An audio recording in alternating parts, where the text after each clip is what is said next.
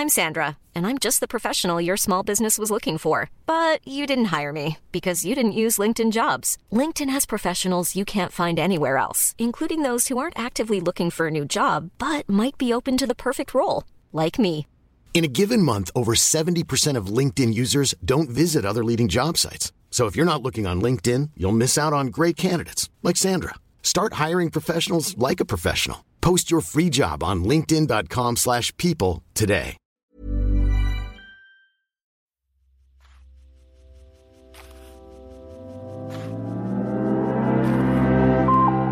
Abhören mit Mieze Katz, der Hörbuch-Podcast von Spooks.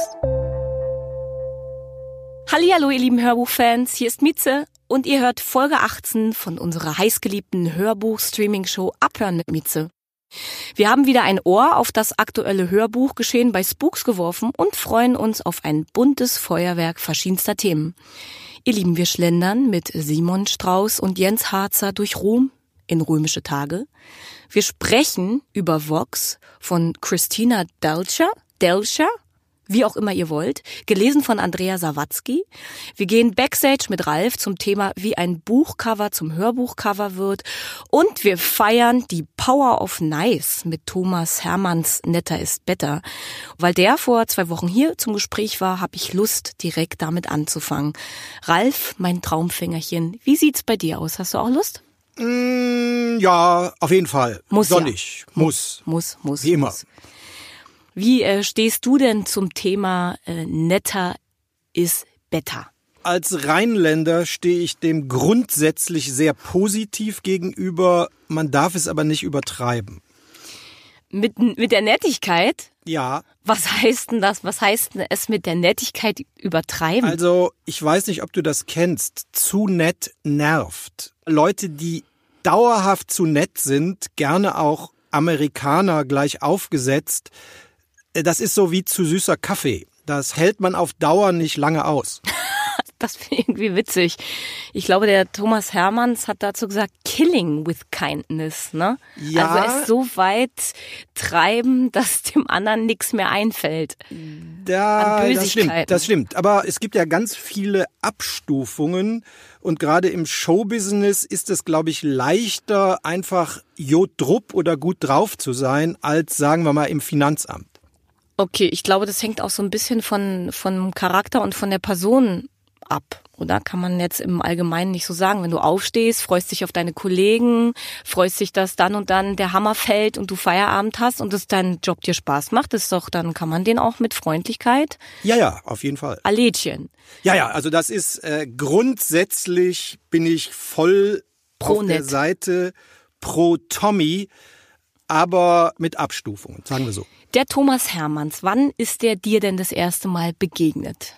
Ich weiß es gar nicht. Ich würde mal behaupten, irgendwann zwischen Hamburg und München. Also auf jeden Fall, wo er noch keine TV-Berühmtheit war, sondern so ein lustiger Typ von der Reeperbahn. Äh, hast du da seine Karaoke-Shows erlebt? War das in der Phase? Nee, eher so wie ein Artikel in der Stadtzeitung gesehen und mich mit Leuten darüber unterhalten. Also der war sozusagen eine popkulturelle Institution, der was Neues macht, wo man noch nicht genau wusste, ob das jetzt gar zu albern ist oder durchaus eine neue Showqualität. seine Politik oder seine Philosophie ist ja schon sehr von seinem Aufenthalt in New York geprägt. Er war ja ein Jahr nach dem Abitur in New York und ist da durch die Shows gezogen und hat den Times Square und diese Musical- und Karaoke-Geschichten, dieses Amüsement und diese Nettigkeit der Stadt total aufgesogen und hier mit rübergebracht nach Deutschland. Und witzigerweise, er beschreibt ähm,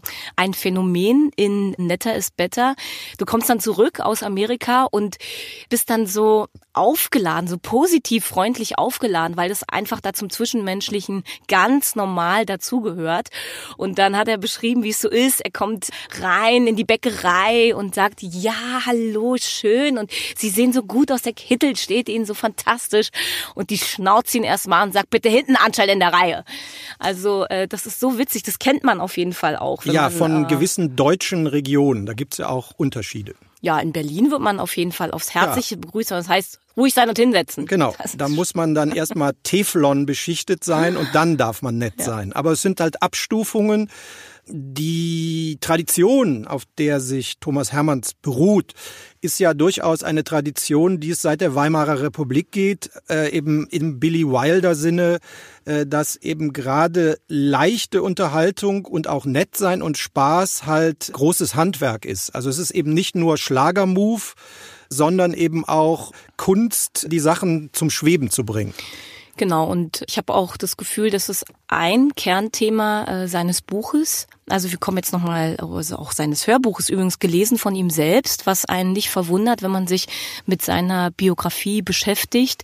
Er ist nicht nur ein TV- und Showmensch, sondern er inszeniert und regissiert, kann man das so sagen? Führt Regie. Dankeschön.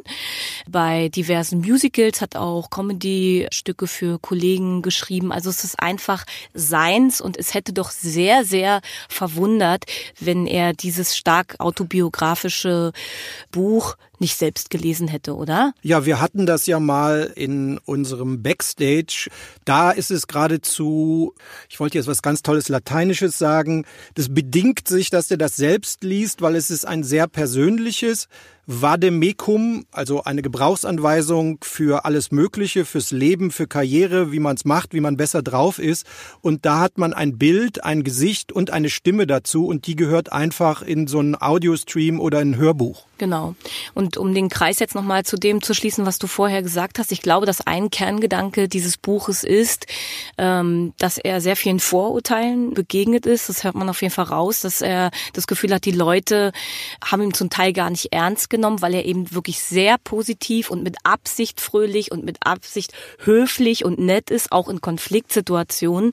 Und das hat ihn schon beschäftigt, dass er da immer wieder damit zu tun hatte, respektiert zu werden innerhalb der Szene, ernst genommen zu werden, auch als Regisseur und als Live-Karaoke-Showmaster und eben überhaupt insgesamt als Comedian. Also das ist schon interessant. Deshalb, ich glaube nicht umsonst heißt seine Firma Serious Fun, weil für ihn ist Spaß und Leichtigkeit tatsächlich ein ganz ernsthaftes Geschäft und er betreibt das auch ganz ernsthaft und aufrichtig. Ja, das ist ein Gegenentwurf zu all den Theater- oder Regiefürsten, die es zur Qualität erklären, Leute klein zu machen machen, sie rund zu machen, rumzuschnauzen, also so im Endeffekt von einem Podest herab ihren Job zu machen. Und ich glaube, das sieht der nicht so.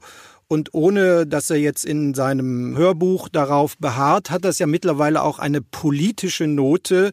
Also dieses kritisch sein, was im Endeffekt in irgendwelche Hassmails, also diese ganze, ich frage mich immer, warum verschwenden die Leute ihre Zeit mit so einem Scheiß? Und da ist dieses eher leichte, äh, leichte Lebensanweisung eigentlich ein ganz gutes Gegengift. Also so, mach dich locker, sei nett, dann sehen auch äh, Fakten ganz anders aus. Mhm. Und würdest du es als Ratgeber einstufen?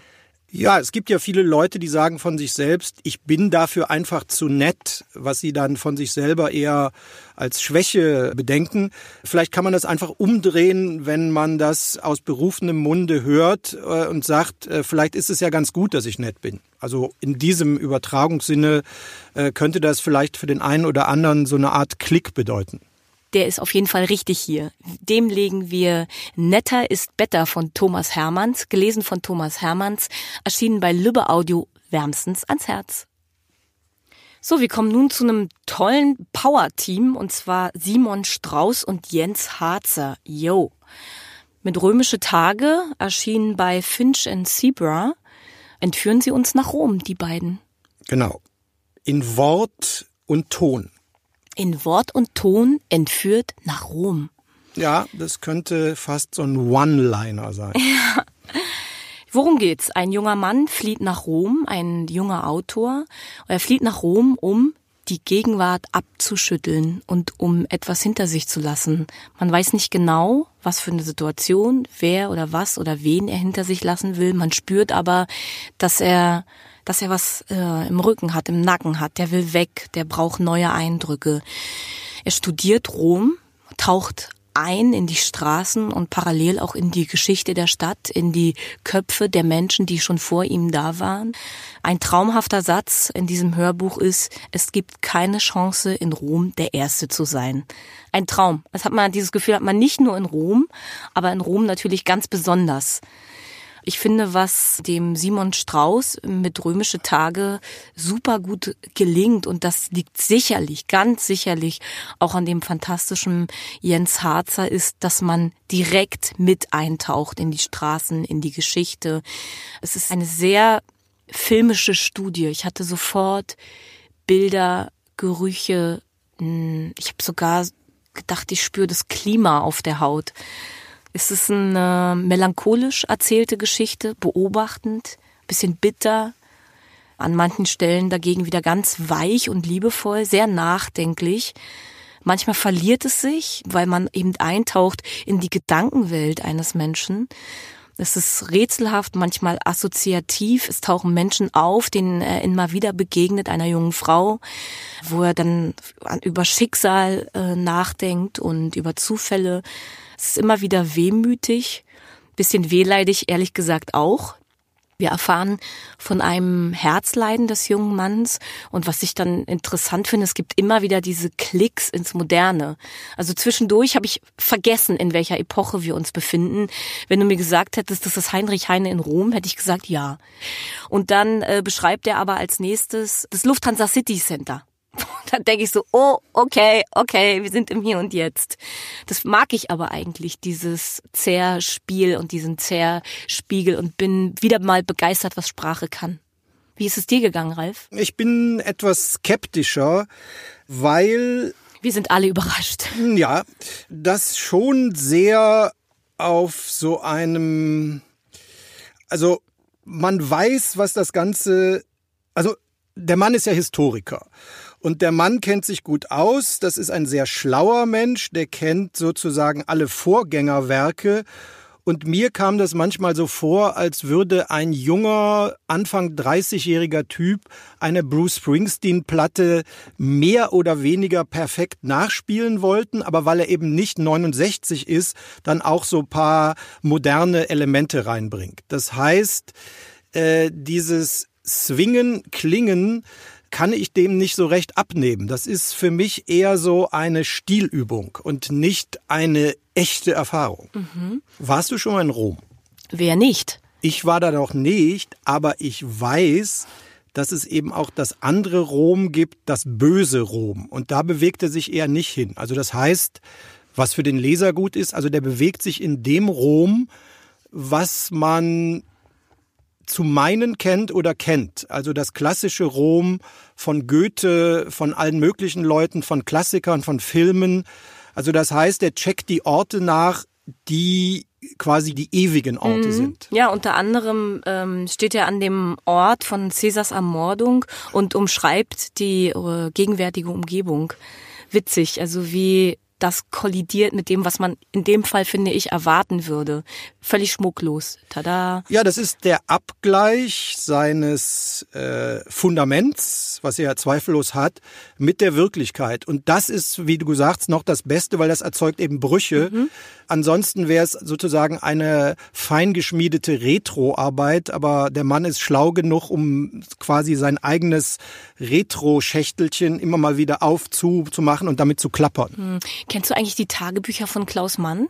Nee, aber ich kenne das, was Wolf-Dieter Brinkmann über Rom geschrieben hat. Und das ist ja eher so derbe. Das hat ja überhaupt nichts mit Romantik zu tun, sondern das ist eher das Dreckige, das ist das Rom von Pasolini oder so. Und das, äh, sowas, das hat dir mehr gefallen? Ja, auf jeden Fall, weil Rom ist, ist ja nicht nur Rom? ein Museum, ja. äh, sondern eben auch äh, die Stadt von Lazio Rom oder von Chaos Krawall und der Lega Nord. Mhm. Und äh, also das fehlt mir ein wenig, weil weil äh, das Lufthansa Center oder alle anderen modernen Momente das sind ja eher so Begegnungen oder Momente eines Dichters. Also wirklich auseinandersetzen tut er sich mit Rom nicht, was er höchstwahrscheinlich auch gar nicht will. Ich glaube, hier geht es um eine Stimmung. Es geht um eine Stimmung, die er sehr gründlich ausmalt. Wie eine melancholische Jazzplatte ist dieses Buch für mich. Also darauf können wir uns auf jeden Fall einigen. Und da ist natürlich der Sprecher auch ein wichtiger Moment. Das, was du eben angesprochen hast, lebt natürlich davon auch, wie das in der Sprache aufbereitet wird. Und da ist natürlich Jens Harzer ein perfekter Überbringer. Ja, Jens Harzer ist ja ein Wahnsinnstyp. Ich hoffe, dass wir den hier bald mal bei Abhören begrüßen können. So ein ganz charismatischer Mensch mit einer ganz besonderen Stimme. Ich habe aus einem Interview mir mal hier was rausgezogen. Da geht's um Jens Harzer als Theaterschauspieler auf der Bühne. Und ich fand das wahnsinnig stark und so habe ich ihn auch empfunden, wie er hier abgebildet wird. Ich, ich, ich zitiere das mal. Die Sprache ist Harzer wichtiger als den meisten anderen Schauspielern seiner Generation. Er zerrt an den Worten, er fordert sie heraus, dehnt, singt, zelebriert sie. Seine Auseinandersetzung mit dem Text hört nicht auf, wenn er seinen Part beherrscht. Man kann ihm beim Durchdenken und Durchdringen der Worte auf der Bühne zuschauen, wenn er sie mit seiner hohen, bisweilen kurz vom Kippen stehenden Stimme spricht. Wir haben hier keinen hysterischen Jens Harzer bei Römische Tage von Simon Strauß. Wir haben hier einen weichen, melancholischen, einen, der den Sprachfluss nie aufhören lässt, der den Sprachfluss nie stoppen lässt. Es geht immer, immer weiter. Jens Harzers Stimme ist ein Fluss, mit dem ich gerne mitfließe. Ja, und da gewinnt der von mir ob seiner Retrohaftigkeit ein wenig ins Negative kippende Stoff wiederum ins Positive, weil man hat eben wirklich diesen geöffneten Fenstereffekt im Sommer, äh, was dann eben auch ganz gut zu Rom passt. Am besten ist, ihr hört selber rein und entscheidet, wie ihr es findet. Ihr merkt, hier gehen die Meinungen auseinander. Das Gute ist, ihr könnt entscheiden, ob ihr Römische Tage von Simon Strauß, gelesen von Jens Harzer, erschienen bei Finch and Zebra, so genießen wollt wie eine Jazzplatte oder ob euch ein anderer Stil lieber ist. Entscheidet einfach selbst. Ich fand's toll. Wir kommen jetzt zu dem wunderbaren Hörbuch Vox von Christina Delscher, gelesen von Andrea Sawatzki, erschienen bei Argon. Lass uns mal das Pferd von hinten aufzäumen und mit okay. Andrea Sawatzki anfangen. ja. Wann ist sie dir denn im Hörbuchbereich das erste Mal begegnet? Oh, ich weiß gar nicht. Die hat ja schon so viel gemacht. Die ist ja, also ich würde sie mit einigen anderen zu den Grand Dames des Hörbuchgenres hm. zählen. Hm. Ich habe sie 2006 das erste Mal also das gehört. Hast du jetzt nachgeguckt? Äh, ich, hab, ich weiß es. Ja, gut. Ich habe sie 2006 das erste Mal gehört mit äh, Glenn Kill von Leonie Swan. Und äh, 2007 habe ich mir gleich zwei Hörbücher von ihr gegönnt. Ich sag mal so, natürlich habe ich noch mehr von ihr gehört, aber das sind so zwei Hörbücher, die ja tiefen Eindruck hinterlassen haben. Es einmal gut gegen Nordwind, den hat sie eher zusammen mit äh, Christian Berkel, ihrem Mann, gelesen. Und was ich sehr, sehr liebe, Romy Betrachtung eines Lebens. Das ist die Romy Schneider Biografie von Hildegard Knef. Und da wusste ich nicht, dass das von Andrea Sawatzki gelesen ist, sondern ich habe mich sehr für Romy Schneider und Hildegard Knief interessiert und fand es fabelhaft, dass die eine über die andere eine Biografie geschrieben hat und bin so ins Thema eingetaucht, dass ich irgendwie hinterher dachte, warte mal, wer war denn das jetzt gerade? Und dann war das Andrea Sawatzki. Also obwohl einem diese Frau und diese Stimme so präsent ist, schafft sie es, dass man sie vergisst. Und das finde ich eigentlich ganz, ganz großes Talent. Anders als bei, ähm, was weiß ich, bei manchen Schauspielern zum Beispiel, die kann ich nicht mehr abstrahieren. Will Smith ist Will Smith, der ist nicht mehr die Rolle, die er spielt. Tom Cruise ist Tom Cruise. Also, und das äh, ist Andrea Sawatzki hier auf besondere Art und Weise einmal mehr gelungen. Sie verschmilzt mit der Geschichte, sie verschmilzt mit dem Stoff, mit dem Text und mit der Figur. Seit 2013 schreibt sie übrigens selbst Romane und liest, liest, natürlich ihre Sachen auch selbst und zum Teil äh, wurden die auch schon verfilmt. Aha. Finde ich irgendwie immer cool, wenn so jemand die, die Seiten wechselt und dann das auch noch so gut gelingt, ne? Wie fandst du denn äh, Andrea Sawatzki als Jean? Auch da Jean also, ist die Hauptfigur, die Hauptfigur im Roman Vox. Auch da ist ja wieder eine interessante Aufgabe gestellt, weil einer der Hauptplots oder der Hauptplot des Buches ist ja nicht sprechen. Was, wenn man es aufschreibt, vielleicht ganz gut beschrieben werden kann. Wenn es aber ums Sprechen geht als Kunst, muss man sich was einfallen lassen. Und das löst sie sehr gut. Und sie beschreibt das eben auch sehr gut. Also man kann eben, wie du das beschrieben hast, ganz gut in diesen Dystopiestoff, eine ausgedachte Zukunftskatastrophe ganz gut eintauchen. Und jemand, der sich als Lesende damit beschäftigt, muss sich auf jeden Fall Gedanken machen, wie mache ich das? Was biete ich sozusagen dem Regisseur? Äh, wie gehe ich mit dem Stoff um? Hm. Und das löst sie eben auf kunstvolle Art. Ja, übers Nicht-Sprechen mit Sprache genau. agieren. Das ist schon wirklich, wirklich stark. Ja, vielleicht nochmal grob zur Story. Wir befinden uns im 21. Jahrhundert und die neue Regierung in Amerika ordnet an, dass Frauen nicht mehr als 100 Wörter am Tag zur Verfügung haben.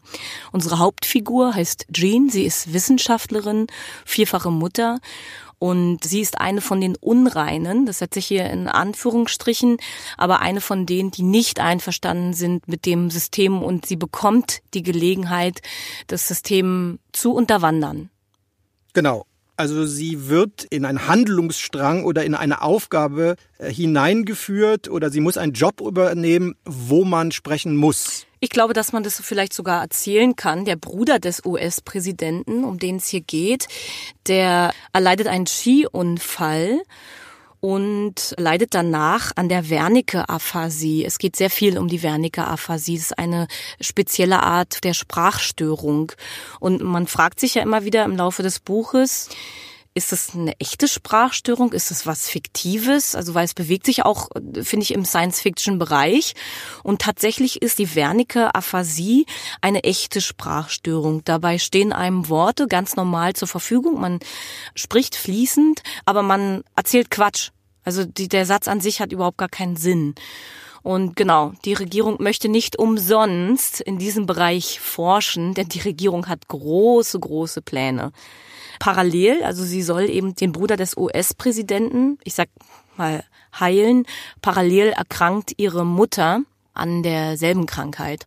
Und dadurch gerät sie etwas unter Druck, diesen Fall wirklich lösen zu wollen. Weil eigentlich überlegt sie die ganze Zeit, wie kann ich dieses System hier manipulieren, unterwandern. Und parallel tauchen wir ein in ihr Familienleben. Sie hat eine kleine Tochter, die Sonja. Sie hat Zwillinge und einen älteren Sohn, der heißt Steven und der ist komplett in den System. Der hinterfragt gar nicht, warum Frauen nur 100 Wörter sprechen dürfen, sondern der feiert es total ab und bringt sie damit sehr, sehr zur Verzweiflung. Außerdem hat sie einen Mann, den Patrick, der auf den ersten Blick schon systemtreu erscheint. Ähm, da möchte ich aber, mach die Erfahrung selbst, welche Reise der Patrick da erlebt. Und dann natürlich gibt's den anderen Mann, der heißt Lorenzo und ist Mitwissenschaftler und ist auch in ihrem Team, wenn es darum geht, diese Wernicke-Aphasie zu heilen. Also ihr merkt, es ist Die so, Handlung ist verschlungen. Die Handlung ist verschlungen. Die Jean, der Hauptcharakter, hält alles sehr, sehr gut zusammen. Ich finde, dass die Mitte dieser Geschichte, diese Jean ganz, ganz fantastisch erzählt wurde von Christina Dasha. Man fragt sich nie, wo bin ich gerade? Das ist eine große Kunst. Es ist übrigens ihr Debütroman. Finde ich erstaunlich. Hätte ich überhaupt nicht gedacht. Sie studierte Linguistik, also die Autorin, und forschte tatsächlich über Sprache und Sprachverlust. Also das ist sowieso auch wieder, wie wir es vorhin hatten, Teil ihrer Biografie, Teil ihres eigenen Werdegangs. Und diese Geschichte, diese Idee zu Vox ist entstanden, während sie eigentlich, sie ist eigentlich bekannt für Kurzgeschichten, Kurzgeschichten zu einem Thema geschrieben hat. Und sie hat gespürt, in diesem Thema Unterdrückung und Begrenzung und Zukunftsvision steckt für sie mehr. Und in Kombination mit den aktuellen Nachrichten war ihr dann dieses Buch ein absolutes Bedürfnis. Ja, sie setzt sozusagen auf eine langjährige wissenschaftliche Arbeit auf. Also das heißt, sie musste gar nicht drüber nachdenken, muss ich das irgendwann mal fiktionalisieren, muss ich eine Romanhandlung darum kleiden oder äh, mir ausdenken, sondern sie hat jahrelang geforscht. Also das heißt, was sie in diesem Buch gemacht hat, war auch ein Experiment, das sie vielleicht auch in der Wissenschaft mal bearbeitet hat.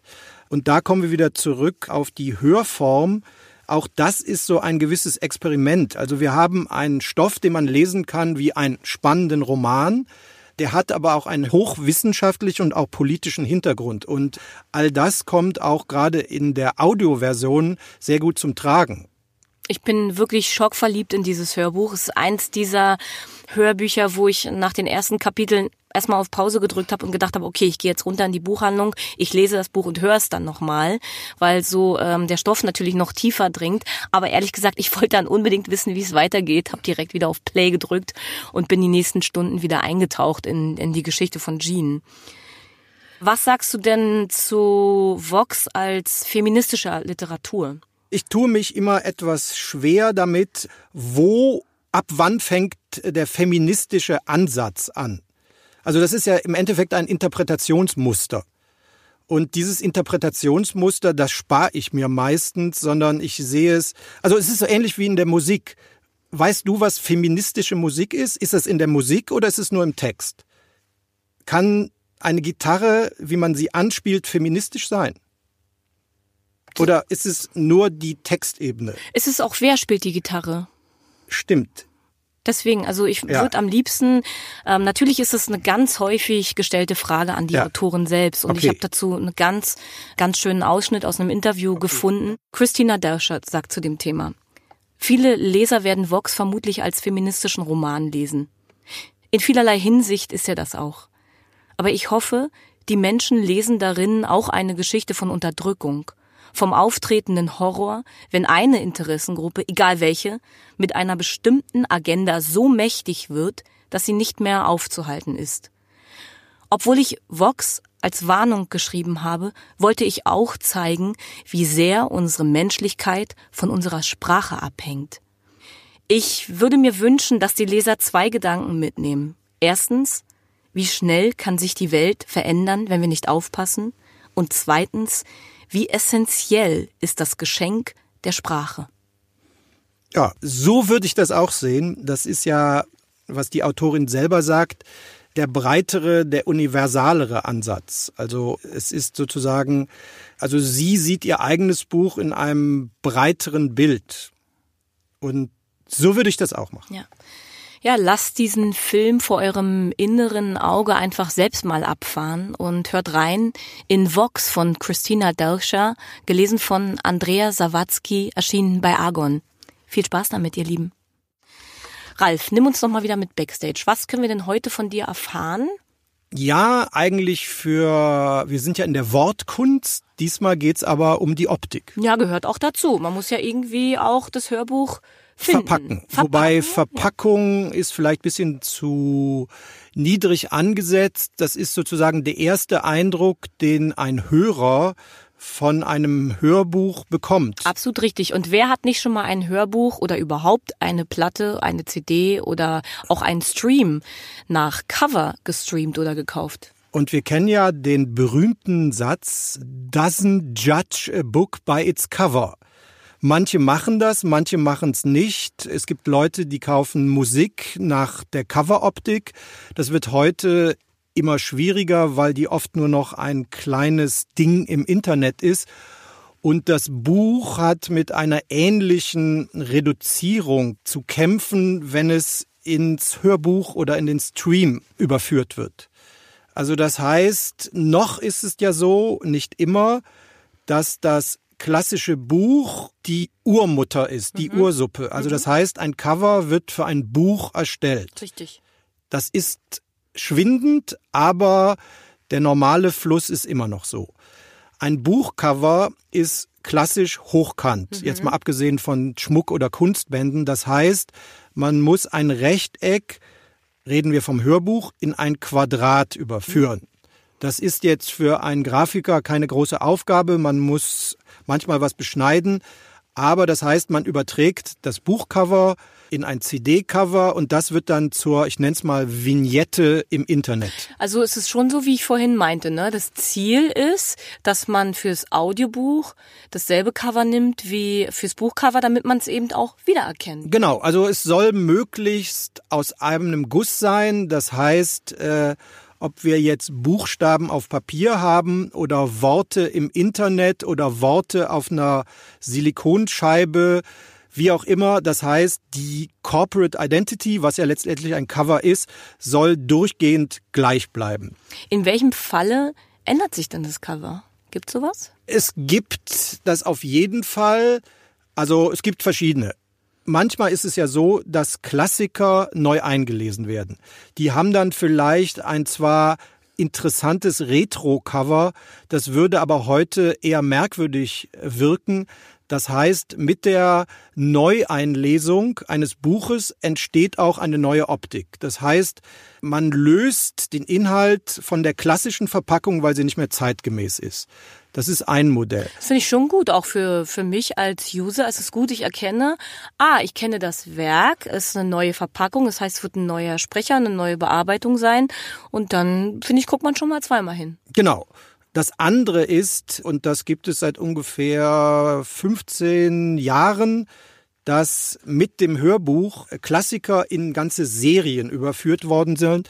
Das heißt, verschiedene Werke bekam sozusagen eine neue Reihe, ein neues Dach und somit auch eine neue Optik. Mir fällt da die Random House Audio Serie Starke Stimmen ein, die sehr stark über die Sprecherinnen liefen. Also das war ein aufwendiges Beispiel, wie wichtig die Optik ist. Also man hat die Sprecher in einer Ästhetik neu fotografiert, was ja bei berühmten Schauspielern nicht immer einfach ist, die alle unter einen Hut zu bringen. Also das heißt, man hat sich Mühe gegeben, die Verpackung sozusagen neu zu konzipieren. Und diese Optik galt dann für mehrere Jahre. Also die hat sozusagen das Grundgerüst für eine ganze Serie gestartet. Hm, also das heißt eine komplette serielle Neuverpackung. Ja, da hat man schon auch drauf geachtet. Okay, ist wieder was Neues erschienen von den starken Stimmen. Wer liest diesmal welche Geschichte? Genau. Ist mir auch aufgefallen. Ja, also das heißt, äh, man löst sich äh, von der Originaloptik des Buchcovers, mhm. wenn man sehr, sehr großen Wert auf die Sprecher legt. Ich würde mal sagen, das ist immer noch die Ausnahme. Das klassische Vermarktungsding läuft, was wir eben besprochen hatten, aus einem Guss, Buchcover, CD oder Audiobookcover und dann die Vignetten oder Optiknutzung im Internet. Was man an der Optik eben auch festmachen kann oder sich verdeutlichen kann, ist, wie viele Rechteinhaber, Verlage, Firmen, Autoren an einer Optik letztendlich partizipieren. Weil, wie eben gesagt, erstellt der Buchverlag mit Hilfe von internen oder externen Grafikern ein Cover. Da werden Fotos verwendet, die der Buchverlag lizenziert, also kauft. Oder man hat eine Schrift, die speziell ist, die muss man eventuell auch kaufen, etc. etc. Dann kommt das Hörbuchlabel, das muss meistens für Geld oder für andere Deals dieses Buchcover übernehmen. Manchmal will der Autor nicht, dass das Buchcover, wo er mitgeredet hat, für die Hörbuchnutzung und auch die Internetnutzung geändert wird. Das heißt, man hat ein Konzert der Meinungen, Stimmungen, äh, Stimmen und auch rechtlichen und Geldfragen all die bestimmen letztendlich, wie wir ein Hörbuch im Netz oder eben im Geschäft als haptisches Ding sehen und dann kaufen.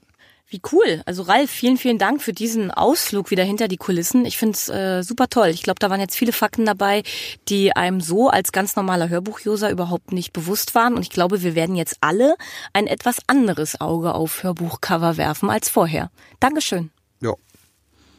Wir sind sehr glücklich mit dieser Folge Nummer 18 von Abhören mit Mieze. Wir haben so tolle Hörbücher heute gehört und euch empfehlen können. Äh, unter anderem war dabei Römische Tage von Simon Strauß, gelesen von Jens Harzer, erschienen bei Finch and Zebra. Außerdem Vox von Christina Dalscher, gelesen von Andrea Sawatzki, erschienen bei Argon. Und wir haben gehört, Netter ist better von und mit Thomas Hermanns, erschienen bei Lübbe Audio. Es war uns einmal mehr ein Vergnügen. Ralf, ich fand's so schön heute wieder. Super, ne? Das war Abhören mit Mieze Katz. Der Hörbuch-Podcast von Spooks.